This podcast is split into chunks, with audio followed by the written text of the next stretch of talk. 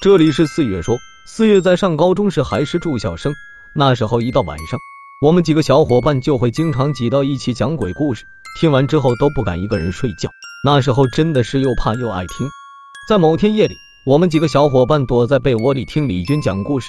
李军说他老家是广西的，在他们老家的山村里，公路上旁边很多都是坟山，或者都是装着骨头的罐子，因为按他们那里来说，很讲究风水宝地的。你可以在一座山看到好几座坟墓。有一次，李军和他哥刚从镇里喝酒回来，一路上他哥借着酒劲，骑着摩托车狂飙，丝毫不怕。李军坐在后面很享受。突然，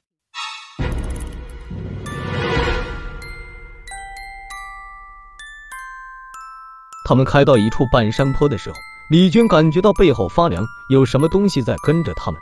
李军他哥开快，他就跟着一样快；开慢，他就跟着慢。总之保持着一定距离，李军害怕的和他哥说了起来，他哥也感觉到了，瞬间酒醒的差不多了。李军他哥想加油，赶紧回到家里，可是突然车子竟然自己停了下来，不管他哥怎样打火也打不着。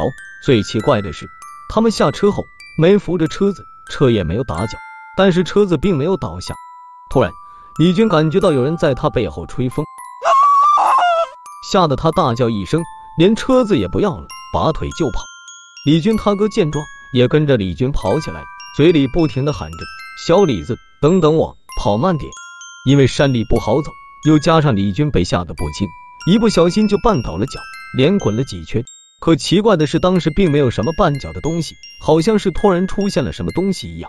但是当时的李军没有想那么多，也顾不得疼，起身就想跑，可是被他哥赶到，连忙拉住他。并堵住他的嘴。李军刚想挣扎，就看到不远处有微光，还有人影。李军他哥在他耳边轻声说道：“别乱跑乱叫，这些人看起来不像什么好人。”李军只能无奈的点点头。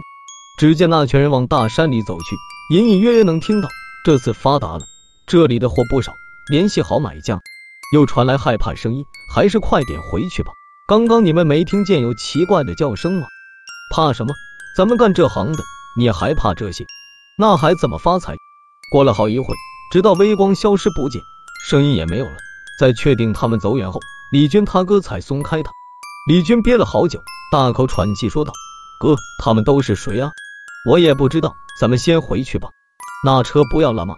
李军弱弱的问道：“你还敢回去那鬼地方吗？反正我是不敢了。”说完就走了。李军追上去说道：“等等我啊，哥，我怕。”好在此时他们离村子不远了，没用多久，他们就回到家了。李军爸一看他们狼狈的回来，抽出七匹狼说道：“又出去鬼混，又出去喝酒，看我不抽死你们！”只听见李军他们的惨叫声：“别打了，爸，车呢？”李军爸边抽边问道。李军他们才把刚刚发生的事说了一遍。李军爸喃喃道：“真是败家子，走，跟我回去取车。今晚发生的事谁都别说。”之后。李军在村里听别人说，最近有人在偷骨灰。